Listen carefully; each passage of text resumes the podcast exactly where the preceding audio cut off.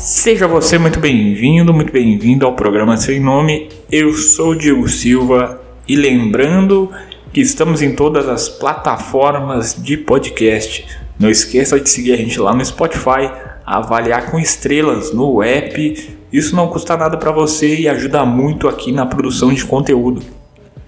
Hoje eu vou falar um pouco da minha experiência criando conteúdo, criando podcast para internet. Já faz algum tempo, uns dois anos, três anos, mais ou menos, mesmo que não seja com aquela assiduidade que eu planejei lá no começo. Mesmo assim, eu pretendo aqui nesse episódio trazer a minha experiência, o que eu passei, o que eu continuo passando para vocês. Eu espero que isso ajude na tua jornada como criador de conteúdo, seja lá para qual seja, YouTube, streaming ou mesmo até o podcast. Espero que isso te ajude de alguma forma. O feedback da galera do último episódio do programa Sem Nome foi muito da hora ouvir vocês falando e dando dica ou deixando sugestão de tema para o próximo episódio. Esse aqui foi até uma DM que eu recebi lá no Twitter, lá no Unoplayer no Twitter, me segue lá, de um ouvinte que veio me falar se eu pudesse compartilhar um pouco de como eu comecei, quando eu comecei, o porquê eu comecei. E essa é daí que veio a ideia de gravar esse episódio. E valeu todo mundo. Então bora pro conteúdo. Eu comecei em 2018, quando eu saí do meu emprego tradicional e resolvi ir atrás da minha DRT como locutor de rádio e TV. E eu moro no interior do Rio Grande do Sul, aqui numa cidadezinha. E o único lugar que tinha onde eu pudesse trilhar esse caminho era na capital do estado, onde durante por volta de uns quatro meses fui diariamente a Porto Alegre na escola Landel de Moura, hoje ETEC Landel de Moura. Esse, para quem não sabe, para tu atuar no rádio e na comunicação, existem exceções à regra, mas tu precisa desse DRT assim como para ser ator, dublador. 2018, no meio de 2018 eu completei o curso, me certifiquei como locutor, apresentador, anunciador, são as duas habilitações que eu tenho. Então a partir dali eu comecei a a procurar empregos na área de locução de rádio TV, na locução de rádio, porque era o que eu queria fazer quando desde moleque era trabalhar em rádio FM. E cara, isso me motivou muito ao mesmo tempo isso me frustrou muito. O que eu penso hoje, o que foi que aconteceu? Foi que eu errei por pouco ali, mais ou menos uns 10 anos na profissão, porque acompanho alguns programas de rádio hoje em dia, mas o rádio já não é mais o que era, por exemplo, há 10 anos atrás, que era quando eu tinha 14 anos e eu sonhava em fazer isso e trabalhar com isso e trabalhar com comunicação e fazer parte da vida das pessoas todo dia ali. Eu às vezes tu precisa conhecer certas pessoas, ser indicado. Até o professor Marcelo Bier, um abraço para ele, professor lá do da ETEC, baita profissional, ele falava que no sul aqui a gente não tinha grandes podcasts, a gente não tem, né, na época 2018, hoje a gente tem alguns nomes aí. A galera lá do Caixa Preta, lá o Arthur Gubert, o Pedro Esmanioto e o Luciano Potter, ele já é comunicador há quantos anos? Eles estão na internet hoje há três anos, até para mais até, fazendo Caixa Preta, que é um puta sucesso aqui no, em todo o Brasil, até fora do Brasil. Eu acompanho os caras, eu sou fã dos caras, fazendo conteúdo da hora, mano, conteúdo de podcast, de internet.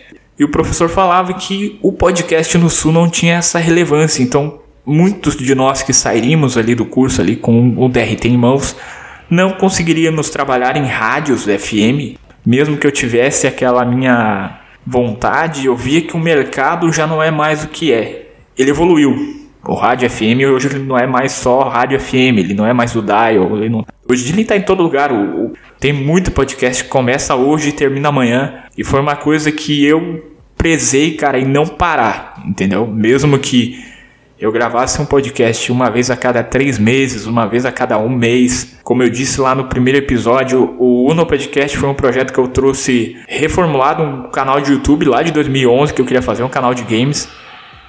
É, esse Uno Podcast ele é um programa com participantes, cara, que eu gravei com meus amigos, a gente grava, se reunia, tomava um trago, batia um papo, às vezes não tinha tema nenhum, cara, eu ficava oito horas editando, tentando pincelar alguma coisa que fizesse sentido no meio de toda aquela, todo aquele papo que a gente tinha.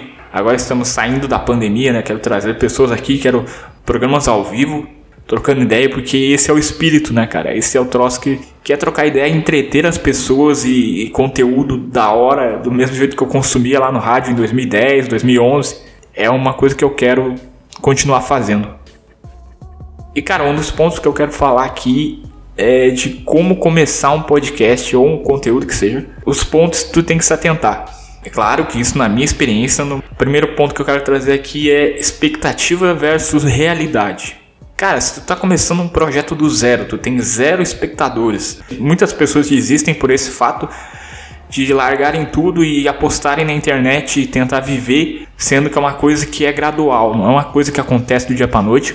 Tipo, há cinco anos atrás, tentando batendo de porta em porta na, nas rádios aqui, no, mandei e-mail, entrei em contato, naquela vontade de tentar trabalhar em rádio FM, porque eu achava que era o que tinha, que era o futuro, né? A gente sabe que não. Isso é uma coisa que tu tem que se atentar, cara, porque se tu começar com a expectativa baixa, tu não vai se frustrar tanto.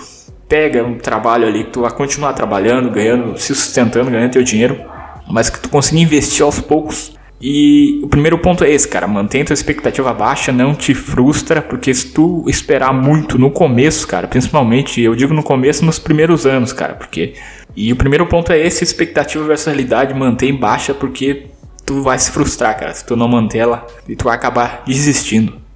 E o segundo ponto que eu quero trazer aqui é começa com o que tem, cara. Assim como eu fiz, é, eu tinha um notebook de 1 GHz de processamento que eu tinha lá desde 2014, que foi o primeiro notebook que eu comprei com meu primeiro salário, meus primeiros salários, na verdade.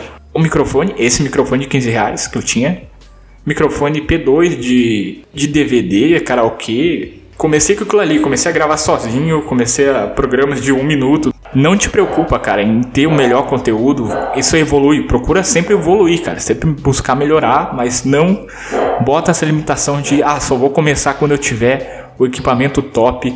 É uma coisa que eu fazia, a gente sabe quão difícil é começar e o importante é sair da inércia. E cara, eu acho que aqui foram algumas poucas dicas que eu falei eu acho que tu já pode tirar alguma coisa disso e aplicar no teu dia a dia, no tua vivência, no teu projeto.